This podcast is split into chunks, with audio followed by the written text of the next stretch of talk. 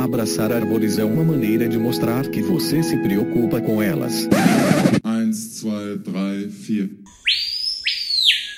Bem-vindos a mais um Que Bicho é Esse? Eu sou a Miriam Perilli e hoje a gente vai falar um pouquinho sobre formigas, que foi o bicho que a gente tocou no último episódio.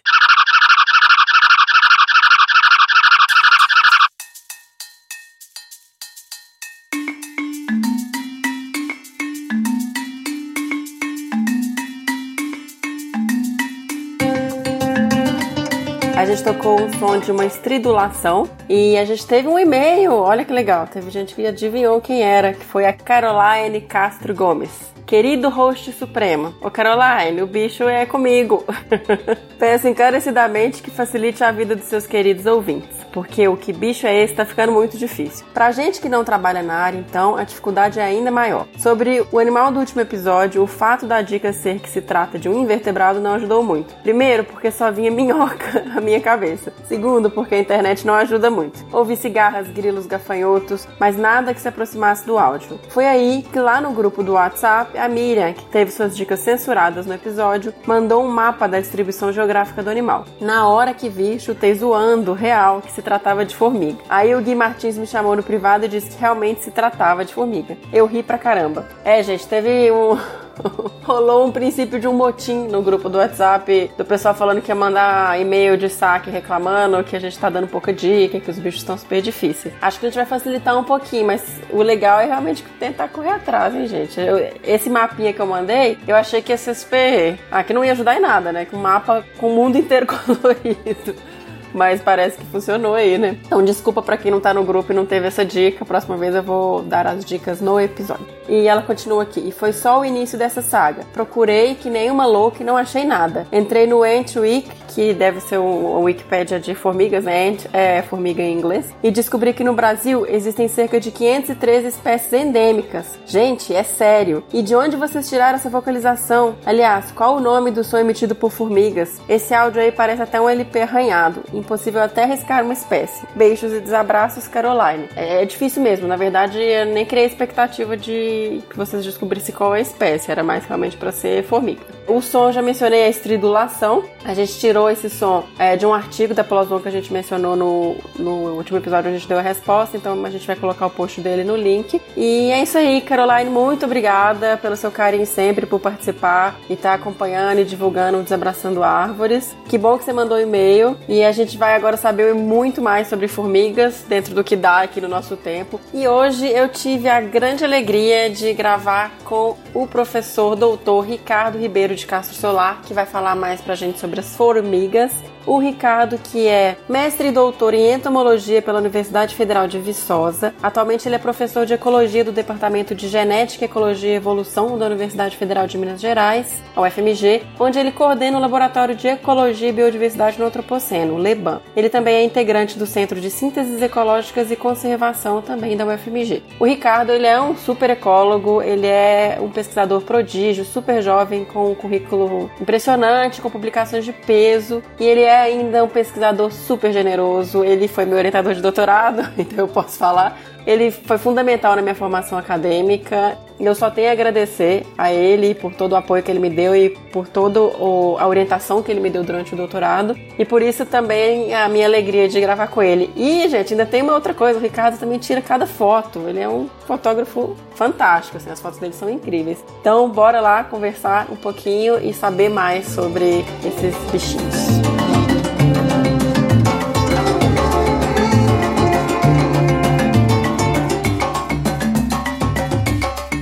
Pessoal, então eu tô aqui hoje com o professor Ricardo Ribeiro de Castro Solar, que eu tive o privilégio de ser orientada de doutorado e é um prazer enorme para mim estar recebendo você aqui hoje, Ricardo. Estou super feliz de você ter aceitado gravar com a gente, falar um pouquinho sobre o mundo maravilhoso das formigas. É, bem-vindo ao Desabraçando Árvores. Que é isso, Miriam. Eu que agradeço o convite, eu fico muito feliz e, e, na verdade, a coisa boa de ter orientados é que eles ficam muito mais famosos que a gente e a gente é convidado depois.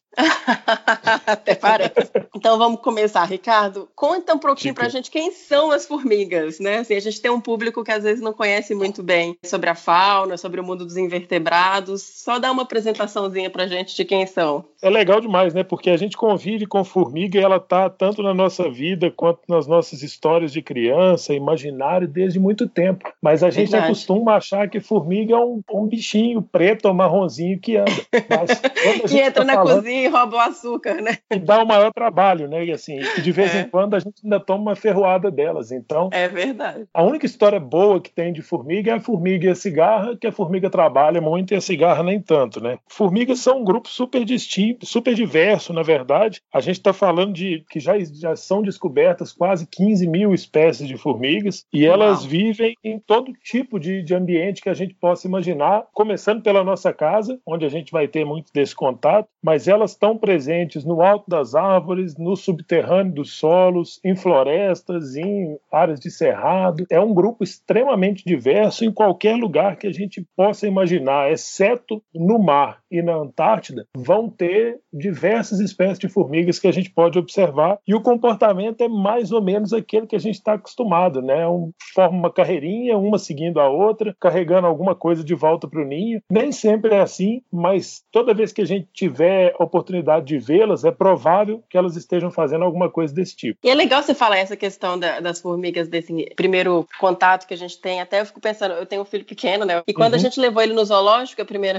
vez, ele não queria saber dos bichos grandes. A gente mostrava, olha lá o rinoceronte, ele olhava, ele viu uma carreirinha de formiga uhum. e ele pirou naquilo e ele ficou acompanhando as formigas por muito tempo, assim. Olha, ela pegou uma folhinha, olha, ela pegou alguma coisinha. E a gente até tentava explicar, porque quando ela leva, por exemplo, essas formigas que cortam as folhas e levam, elas não vão comer essas folhas, né, Ricardo? Elas vão colocar no ninho. É, Como que é funciona isso? De celulose, né? Pois é porque é. a celulose é um composto que é super difícil de, de ser digerido. Algumas bactérias, as, até alguns cupins são capazes, mas poucos organismos fazem isso. E fungos também. E o que acontece com as formigas, nesse caso, e, e apesar de ser um grupo super restrito, são pouquíssimas espécies, sei lá, umas talvez 50 espécies que são capazes de fazer esse comportamento de cortar a folha e trazer de volta para o ninho. Mas elas, o que elas fazem é que elas cortam essas folhas e dentro do ninho elas picotam as folhas e fornecem para um fungo que a gente chama de simbionte, é um fungo que vive em conjunto com a formiga. Esse fungo digere a celulose. O que a formiga come, na verdade, é o fungo e não a folha. Uhum, que legal. Toda formiga é social, Ricardo? Ela vive em grupo? Eu... Toda formiga formiga é? Isso é uma pergunta interessante, porque no grupo que a gente cientificamente denomina de Himenóptera, as formigas estão uhum. inclusas, são formigas, abelhas e vespas, e em abelhas e vespas a gente tem organismos não sociais, tem abelhas solitárias e vespas solitárias. Né? Se a gente prestar bastante atenção, tem algumas daqueles marimbondos bem grandões que eles são. É a fêmea sozinha, vai no buraquinho, coloca algum alimento e a gente não vê muito movimento. Uhum. Formiga não. Formiga é um grupo que derivou, né, que separou dessas vespas e de algumas vespas, e elas são o que a gente chama de eusociais estritas. Elas têm sociedades estruturadas e elas não têm nenhum grupo, né? Não existe nenhuma formiga que não seja social. Entendi. Ah, eu, eu tinha dúvida disso, realmente. Para formiga não existe nenhum grupo que não seja social. Ah, que legal. E aí, até falando dessa questão do, dos grupos sociais, você mencionou que são poucos os grupos que têm essas formigas cortadoras de plantas, de folhas, etc. E uma outra que a gente costuma ver, e biólogo passa aperto às vezes em campo,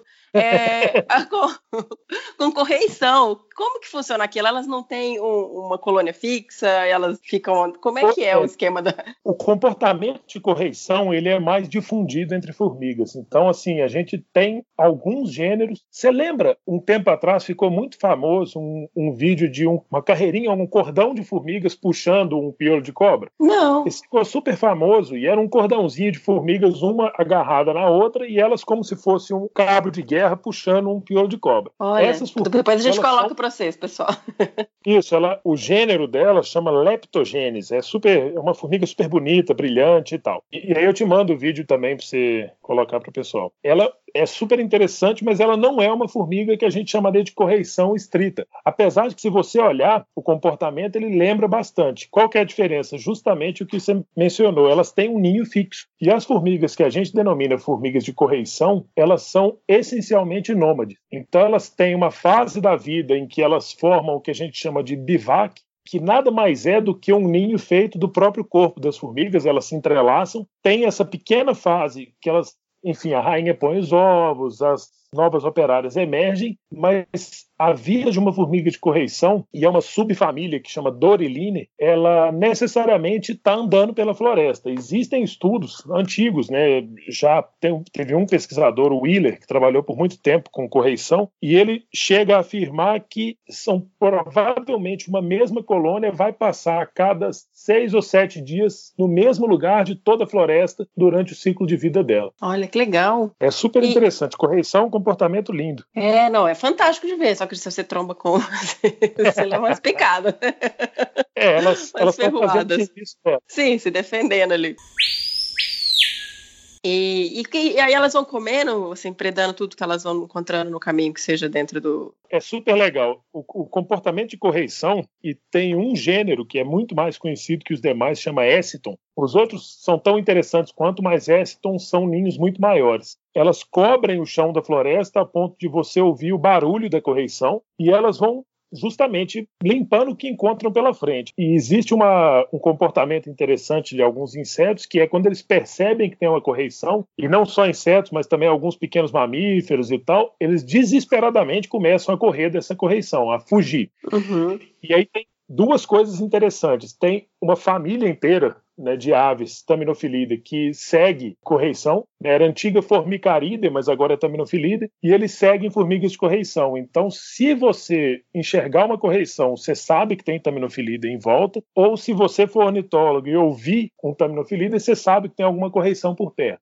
Olha e que loucura. Outra... É, isso é muito bacana. Esse comportamento é, é, muito bonito, porque as formigas afugentam uma grande quantidade né, de invertebrados e alguns pequenos vertebrados de solo, e essas aves elas se aproveitam desse grande movimento para encontrar alimento de uma forma mais fácil, né? Uhum. E a segunda coisa que eu tinha mencionado são alguns indígenas que esperam a passagem de correição para poder fazer as culturas ou algo do tipo, porque como elas basicamente limpam tudo que existe naquele lugar, elas vão comer também as pragas. Então, é um uso interessante, tradicional do conhecimento de formigas de correição. Nossa, que incrível isso! Eu não sabia também essa parte dos indígenas. Que interessante. E, Ricardo, eu sei que na Amazônia tem uma formiga que é super emblemática, que é a tucandeira, né? Uhum. E eu cheguei uma vez, eu amarrei uma câmera, uma armadilha fotográfica num tronco que tinha um ninho delas, mas não parecia. Elas são. Era um volume menor de formigas, mas elas são bem grandonas, assim, bem um pouco é. assustadoras. Você já levou uma picada de tucandeira? Já. Já. E assim, o ninho só realmente não é um volume grande. São entre 30 e 50 operários na maioria das vezes. São pequenos os ninhos. E elas uhum. ficam num, num buraquinho, né? Bem no pé da árvore. A tocandeira é chamada de enfim, formiga bala, né, do inglês o bullet ant, mas também de formiga 24 horas e tem vários outros nomes além de tocandeira. E nada mais justo, porque a picada é uma dor que você não experimenta outra. Não foi de propósito, apesar de trabalhar com formiga, eu, eu não tenho esse tipo de, de vocação, de experiências tão íntimas assim com elas. mas, é, prefiro não.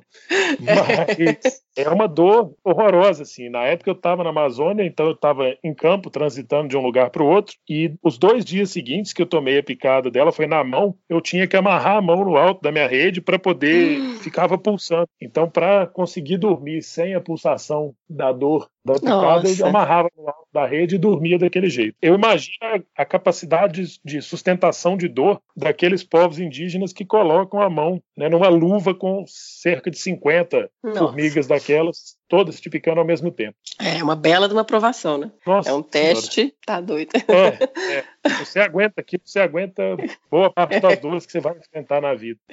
Imagina. Então, olha só, nesse, nesse pouco tempo que a gente está conversando, a gente já falou de formiga cortadeira, de formiga de correção, de tucandeira. Você tem realmente uma diversidade de formigas e de diferentes características de padrões alimentares, de comportamento, etc. Né? Então é um grupo extremamente diverso. Diverso em todos os aspectos, assim. E, Ricardo, então, assim, falando um pouquinho até é, da parte do que a gente colocou a gravação, que é a estridulação, certo? As formigas uhum. têm esses barulhinhos. E como é que funciona essa parte de, de, comunicação entre os indivíduos? Eu não sei se tem entre colônias, como que isso funciona? Elas comunicam, enfim, são organismos eusociais, né, como a gente mencionou. Então, quando a gente uhum. diz eu social, a gente está pensando em várias características, né? Existe uma organização de castas, existe uma casta estéreo, né, que, que toma conta da, dos filhotes, vamos dizer assim. Existe também sobreposição de gerações e mais do que isso tudo, elas precisam se comunicar para que aquela estrutura estrutura de ninho e, e toda a estrutura de vida delas se mantenha íntegra da forma que a gente vê. A comunicação primordial em formigas, mas na maioria dos insetos e principalmente dos insetos sociais, são por que a gente chama de hidrocarbonetos cuticulares, mas o famoso feromônio. Tá. Então, isso é a forma principal, é que a gente chama de comunicação química. Então, isso é a principal forma pela qual uma formiga vai reconhecer outra formiga, vai reconhecer o que está se passando no ambiente ao redor dela e também vai reconhecer quando o indivíduo não pertence à sua colônia. Então, essa é a forma, a número um que você vai encontrar é isso daí. A formiga, ela, pela antena, capta todos os compostos que estão ao redor e ela percebe uma série de coisas que estão acontecendo. Desde como são centenas de glândulas numa única formiga, emitindo os mais diferentes blends de compostos para poder informar. Tudo que a gente fala, elas informam de forma química. Uhum. Então, essa é a forma assim primordial de comunicação. Então, já até respondendo ao que o Fernando comentou no último episódio, sim, elas, elas não falam, né? elas não vão vocalizar de maneira nenhuma, até porque não tem estruturas para isso, e sim, elas vão comunicar primariamente por conta daqueles feromônios. Também elas vão ser enganadas por esses feromônios. Né? Então, organismos que ou imitam os compostos químicos e conseguem assim invadir o ninho, porque por mais aterrorizante que pareça um ninho de formiga, se você é um besouro, se você é um outro organismo, enfim, algum outro organismo frágil na floresta, dentro de um formigueiro é o lugar mais seguro que você pode estar. Se uhum. as formigas não conseguem perceber que você não é uma formiga. e aí, você está tem... protegido ali dentro, né? Exatamente. Tem alguns besouros, por exemplo, de uma família chamada Cetonine, que eles enfim, eles completam ciclos de vida dentro do formigueiro, até porque a larva está protegida, uma vez que está ali dentro e tudo mais. E aí são duas coisas que podem acontecer. Eles podem ou parecer com o cheiro da formiga, que a gente né, chamaria de mimetismo, uhum. ou então eles não terem cheiro nenhum, que a gente chama de insignificância química. Não parecem com nada, elas também não estão nem muito aí para eles. Não preocupa. Uhum. É, não dão muita ideia. Mas o que acontece é que as formigas elas têm outras formas de comunicação. E aí que entra dentre elas a estridulação. Elas podem ter um comportamento de vibração, e aí é bater no substrato mesmo. Então, tá. também, de novo, dizendo ao Fernando, quando um bicho está lá futucando no chão, é um tipo de comunicação, pode ser, se você consegue que o outro indivíduo entenda a sua mensagem. E uhum. aí, 15 formigas fazem isso bastante. Os cupins talvez seja até mais fácil perceber. Tem uns cupins bem grandões, assim, que de vez em quando são tidos por formigas, mas se você cutucar um deles, ele começa a bater a cabeça no chão e essa onda de vibração espalha na, na colônia como um sinal de alerta. Uhum. As formigas elas podem fazer, em inglês chama drumming, mas é basicamente bater um tambor com a cabeça normalmente no chão e isso passa mensagem em geral de um alerta de que alguma coisa está acontecendo. Então é um comportamento bem comum. Só que esse comportamento, claro, é um bicho batendo a cabeça no chão. Né? Não envolve nenhum órgão especial, não envolve nada disso. A estridulação, não. A estridulação é um comportamento bastante caracterizado e existe, ou são diferentes em, em, diferentes grupos, mas existe um órgão estridulador. Por exemplo, quando a gente vê os grilos, né, os grilos são os, mais, assim, os pop stars da estridulação, eles raspam uma asa na outra, fazendo aquele barulho característico. Uhum. Né, quem me conhece sabe que eu sei imitar, mas eu não vou fazer aqui porque eu não sei ah, como é que... por favor, eu ia fazer um cri, cri, cri, imita aí. Pronto. Uau! Nossa. Já fiz em várias palestras. Você sabe que a gente vai fazer um campeonato de que bicho é esse com as pessoas fazendo, tá? Você tá convidado. Ah, mas aí eu vou ganhar, pô. Olha, que máximo. Eu já fiz em algumas palestras e tal, então eu tenho que ser mais dissimulado com isso. Naquele momento, se alguém tem uma pergunta e tal, eu já me comportei mal naquele momento.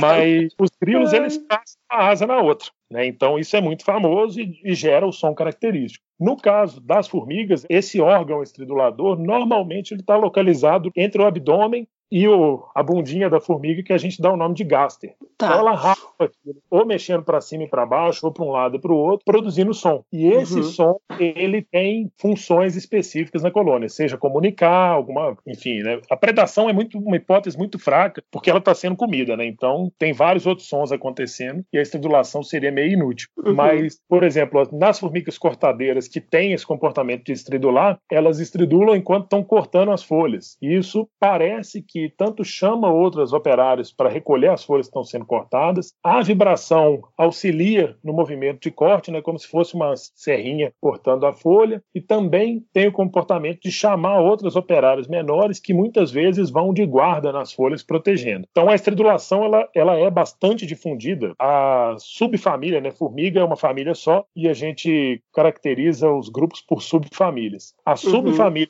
uhum. que vocês mostraram no episódio anterior, 95% uhum. dos gêneros têm estridulação. Olha só. Não é comum a todos as, a, os grupos, então, não? Nem todas as formigas estridulam, mas oh. boa parte uhum. delas tiveram esse comportamento. Uhum. Entendi. Nossa, que legal. É muita informação, né? É muita. Um mundo realmente incrível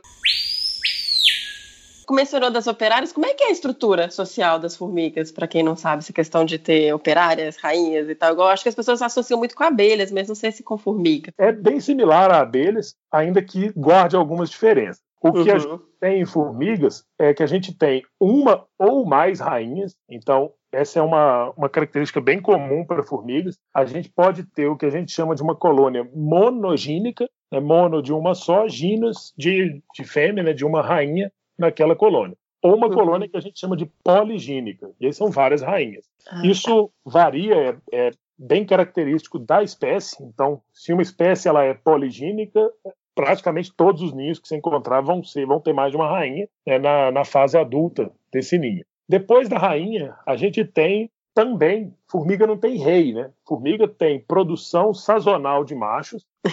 Aê, que beleza! Os machos são absolutamente inúteis na colônia. estão com a boca aberta, gastando todo o alimento da colônia. É, o que não torna eles muito diferentes da gente. Muito bom. Mas a função desses machos numa colônia de formigas é, na revoada, encontrar, fecundar as fêmeas que vão dar origem às novas colônias. Então, uhum. exceto essas tanajuras macho, né, que a gente vê, exceto uma tanajura macho, o resto de uma colônia de formigas é composta por fêmeas. Olha, então, tá. é, eu raramente me refiro a formigas é, com algum adjetivo masculino, porque são necessariamente elas. Olha só, que fantástico. É bem bacana, é uma sociedade totalmente feminina. Matriarcal. É, e muito, né? Porque tem a rainha, além de tudo. Sim, e a rainha, principalmente aí por compostos químicos, alguma coisinha de estridulação, elas controlam todo o funcionamento da colônia. E como é que fazem isso? Elas normalmente estão numa câmara interna, exceto aquelas nômades, mas elas, nas que têm ninho formado, elas estão numa câmara interna. E aí a gente tem toda a estrutura de operárias. E aí, antigamente, a gente ouvia muito falar de operário e soldado né, para formiga. Já não se fala muito mais isso, porque como são vários tamanhos, né, a casta em formiga é muito dividida por tamanho e também por comportamento, mas o tamanho é muito marcante. O que a gente tem são operários maiores, que em geral defendem a colônia, e toda uma gama de tamanhos, até as operárias menores. Essas menorzinhas, elas tendem a ficar dentro da colônia, tomando conta das funções internas, seja tomando conta da rainha, seja tomando conta de movimentar o alimento ali. Uhum. E essas várias caças convivem, né, são basicamente irmãs, filhas né, da mesma mãe, com certeza, e vários machos diferentes podem fecundar a mesma fêmea. Então, o mesmo pai não quer dizer nada nesse caso. Existe uma, uma lógica de que, ou na verdade, uma, uma, uma crença de que é uma fêmea e um macho que dão origem a uma colônia, e não. Durante o voo nupcial, né, que é essa época de Tanajura, uma fêmea ela, ela é fecundada por vários machos e ela tem que guardar todo o espermatozoide necessário para o tempo de vida da colônia, basicamente. Entendi. Então, tá. são né, vários operários lá dentro. E aí, sazonalmente, tem machos sendo produzidos, mas essas são as caças diferentes. Entendi. Então, agora, Ricardo, para a gente entrar mais até na nossa reta final aqui da conversa, qual é a importância ecológica é, da formiga, assim? E até, eu vi que você tem alguns trabalhos com isso, a questão das formigas como indicadores, como que é isso, assim? Qual, qual que é o papel da formiga? Eu vou falar primeiro de indicadores, que é um pouco mais, mais fácil e mais direto. Uhum. É, como indicadores, o que acontece é que, como são, enfim, milhares de espécies, uhum. executando uma série de funções diferentes, né, comendo coisas distintas, vivendo em ambientes distintos, a gente pode e usa o conhecimento das, da biologia, né, da história natural de formigas, para dizer a condição de determinado ambiente sem ter que analisar é, características mais complexas ou que exigiriam equipamentos mais complexos. Pode ser, e, e muitas vezes é o caso, de que a presença de um grupo de formigas, ou, em casos mais raros, de uma espécie específica de formigas, nos indiquem que o ambiente está mais conservado ou mais degradado, ou está recuperando mais rápido ou menos rápido. Uhum. Então, a gente usa essa como bioindicadores nesse sentido. São basicamente porque é um grupo facílimo de coletar. Né? É, eu ia coloca... até perguntar isso, como é que você estuda a formiga? É Essa é a parte que deixa as formigas um pouco mal assim na fita, porque é um pote enterrado no chão que elas caem dentro e morrem. É, é. entendi. É o que a gente chama de pitfall. Funciona é, uma armadilha de queda, também. né? É, eu já caí numa armadilha de queda de mamífero na minha época de missões. Então, é, foi para você aprender o que suas formigas passam.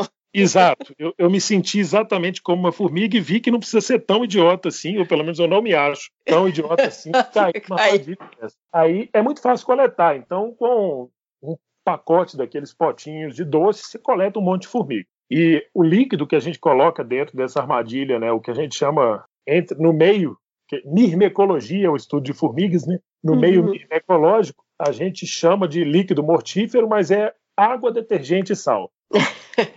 É, para elas é mortífero. Né? Mortífero porque ela, o detergente faz com que elas afundem. Então, ah, aquela história tá. de que a formiga boia na água, quando tem detergente, ela afunda. Perde a resistência, né? É, a tensão superficial da água quebra e ela afunda. Uhum. Outra coisa que nos ajuda é porque existem muitos guias de identificação de formigas. Em 2015, a gente também publicou uma chave, um, um livro sobre formigas, justamente que para facilitar essa identificação dos grupos, né? pelo menos até uhum. gênero. Isso facilita muito o estudo como bioindicadores. E aí, isso já nos leva para a história das funções ecológicas, porque também uhum. elas são boas indicadoras por desempenharem várias funções ecossistêmicas. O que, que são essas funções ecossistêmicas de uma maneira mais simples? É quando um organismo, por viver a vida dele, faz com que o ecossistema funcione. Ou seja, quando uma formiga ela corta folha, ou ela enterra essa folha, ou elas catam né, organismos mortos e tal, então elas, elas desempenham a função de lixeiras nos ecossistemas, elas desempenham a função de cicladoras de nutrientes nos ecossistemas. Ou seja, o ecossistema funciona melhor porque tem formigas.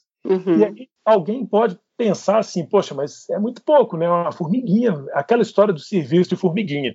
Acontece que numa floresta tropical ou numa savana, as formigas, junto com os cupins, elas perfazem mais de metade da biomassa animal existente num lugar. Então, uma formiga realmente faz um serviço muito pouco, mas metade de tudo que você consegue imaginar que tem ali, de uhum. rato, onça, macaco, passarinho, lagarto, sapo, metade daquilo tudo é formiga. Então é um serviço é. realizado por pequenos indivíduos, mas numa taxa absurdamente grande. Então elas desempenham essas funções ecossistêmicas. E algumas dessas funções ecossistêmicas, elas são úteis para a gente, que aí é o que a gente chama de serviço ecossistêmico. Né? Uhum. Né? Por exemplo, o que a gente mencionou lá no início, controle de pragas, a própria ciclagem de nutrientes, quando isso melhora a qualidade do solo, por exemplo. Então, é um grupo que tem uma importância ecológica muito grande, apesar de que se a gente procurar por elas, a gente não vê com tanta facilidade. Mas elas estão em um número absolutamente dominante em qualquer floresta ou em qualquer savana, uhum. e elas estão desempenhando uma série enorme de funções, né? ciclagem de nutrientes, dispersão de sementes, que é super importante. Sim. Elas fazem uma centena de funções nos ecossistemas que fazem com que eles funcionem melhor, porque elas estão lá. Além, claro, de servir de comida para um monte de bicho, né? Ah, perfeito, é, exatamente. Essa parte é meio desmoralizante para a gente que estuda formiga, mas ela é verdade. Você já comeu formiga, Ricardo? Já, já. A farofa de Tanajura é muito bom. Ah, então. E tem Perfeito. aquela da sala que é muito boa, que tem gosto de limão. Ah, é? Aquela cítrica, né? Que é da, do norte, nunca comi. Hum. É.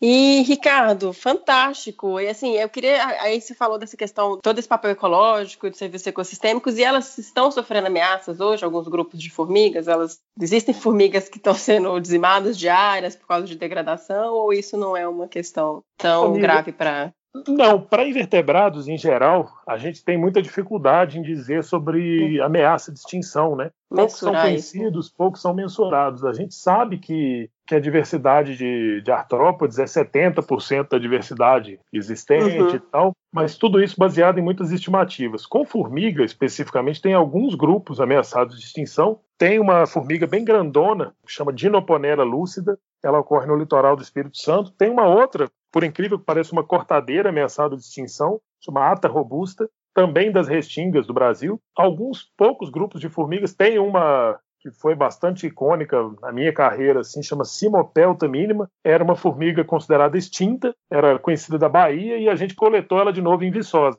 Olha só. E aí eu desextingui uma espécie, né? Que bom! É, desde então facilitou muito minha vida para explicar, por exemplo, para o meu pai o que, que eu faço, né? Porque até então ele não entendia muito bem por que, que eu ficava catando formiga. Agora eu estou em busca de dinossauro, que é muito mais fácil. Uau! Fantástico. Mas são casos que a gente consegue listar na ponta, assim, na mão, sabe? Quais são essas Uhum. A grande ameaça, e isso de fato é, Miriam, é o que a gente chama de simplificação das biotas. Né? Tá, o termo é técnico para isso é homogeneização biótica. Aí que eu queria chegar, que eu vejo que você tem muitos estudos nessa área, né? É, e aí sim é a grande ameaça, porque quando a gente simplifica a fauna, a gente simplifica aquelas funções ecossistêmicas que são desenvolvidas. Entendi. E aí isso está em toda a interessa se eu cadeia. estou perdendo uma espécie ou outra, né? Assim, claro que interessa, né? Pelo amor de Deus. O que interessa primordialmente nesse caso é que eu estou criando uma, um mundo de uma Uhum. fauna simplificada. E aí Sim, isso é um problemão. Eu entendi o que você falou, né? De perder uma espécie, é de perder todas as funções que aquela espécie exerce e, e toda a cadeia relacionada a isso, né? Todo Exatamente. o processo. Exatamente. Formiga tem uma redundância de funções enormes, mas se eu perco a função, eu perco um monte de espécies. E agora, assim, o que, que vocês. Qual que tem sido a sua linha de estudo? Assim, quais são os próximos passos aí no mundo da formiga? O que, que você tem É. focado mais na ciência? Cientificamente, como um todo, meu interesse, né, desde o doutorado, tem sido muito mais entender os impactos antrópicos. E aí eu não trabalho só com formiga já há algum tempo, né? Você sabe Ah, bem. uhum, né? Sim. Mas- É, gente, eu fa- falei da formiga só, mas tem um mundo aí de outras espécies. Com formigas, o que a gente tem feito, eu tenho um orientado agora trabalhando, justamente nessa questão de o que, que acontece se acabarem as formigas. E aí a gente está justamente na região aqui da Serra do Cipó, trabalhando em eliminar formigas de pequenas áreas, são, são plotes de 100 por 100 metros, mas Uhum. que a gente elimina as formigas desses plotes e, e tenta entender o que, que acontece com as funções ecossistêmicas naquelas áreas quando as formigas são extintas. Ou seja, como Tá. é que seria um mundo sem formigas? Uhum. Porque há muito tempo o Eduardo Wilson né, denominou Uhum. as formigas as pequenas coisas que regem o mundo. Sempre que eu penso em formiga, eu lembro. É, essa é uma frase clássica dele, assim. é, talvez é o mirmecólogo mais bem sucedido que já existiu, né? É verdade. E aí que é interessante é que a gente, né, e é um grupo grande assim, eu tenho uma colega da Inglaterra envolvida, um colega de Viçosa, pessoal da Austrália também, e a gente está interessado em saber, assim, e aí, e se acabarem as formigas? O como é, que, que acontece? Como é que um ecossistema ficaria? Né? Logicamente, a nossa hipótese é que ele vai tender a um colapso, mas na ausência completa de formiga. Uhum. E claro, eu sempre tenho interesse em interações ecológicas, então eu sempre estou estudando de um jeito ou de outro o que, que acontece no ecossistema quando, por exemplo, eu mudo o balanço de nutrientes que são oferecidos, proteína, carboidrato, o que, que acontece com as formigas e a cascata disso para os Uhum. outros organismos que elas interagem, né? Então tem bastante coisa. Nossa. Obrigada, Ricardo. A gente está chegando aqui ao fim da nossa conversa. É sempre bom demais conversar com você. E você tem, você quer mandar alguma mensagem para a moçada que está na graduação e conquistá-los a vir para o lado das formigas e dos invertebrados? Eu, eu acho que assim, os invertebrados eles oferecem, né? A gente sempre fica muito deslumbrado com os organismos que a gente vê nos grandes documentários e tal. Na verdade, todos são extremamente importantes e o que a gente precisa é entender justamente quais são essas figuras que estão determinando a persistência ou não dos ecossistemas. E nesse Uhum. ponto, os vertebrados eles saem muito na frente, né? Porque eles estão em um número absurdamente maior do que os vertebrados. Além das formigas, as abelhas são um grupo fantástico. Quem se enveredar por estudar abelhas tem uma boa chance né, no mercado de trabalho no futuro. Qualquer empresa de consultoria ou qualquer pessoa que você perguntar dentro desse tema vai mencionar para você que as abelhas estão desaparecendo e que a gente precisa cuidar disso. E além disso, existe um motivo principal para estudar invertebrados é que você consegue vê-los no campo. Isso é fantástico. Isso é verdade. Não tem, você consegue ver, acompanhar, né? Não tem. É, não precisa de. É, isso é, isso é bom mesmo. Que legal, Ricardo. Muito obrigada, viu, por topar conversar com a gente, dividir um pouquinho do seu conhecimento. Obrigado sobre... a você. Para mim é um orgulho imenso conversar com você sempre e ver o podcast tão com tanto sucesso assim me deixa cada vez que eu ouço eu, eu sempre penso com aquela sensação quase que de pai assim, tá lá, vai lá, filha, tá mandando bem. que lindo, hein? O show. Nossa, muito obrigada.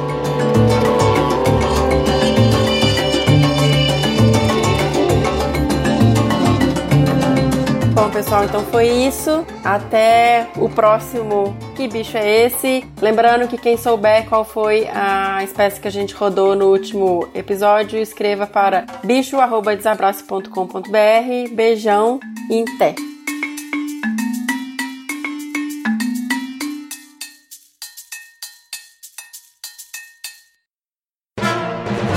Mais um produto com a edição do Senhor A.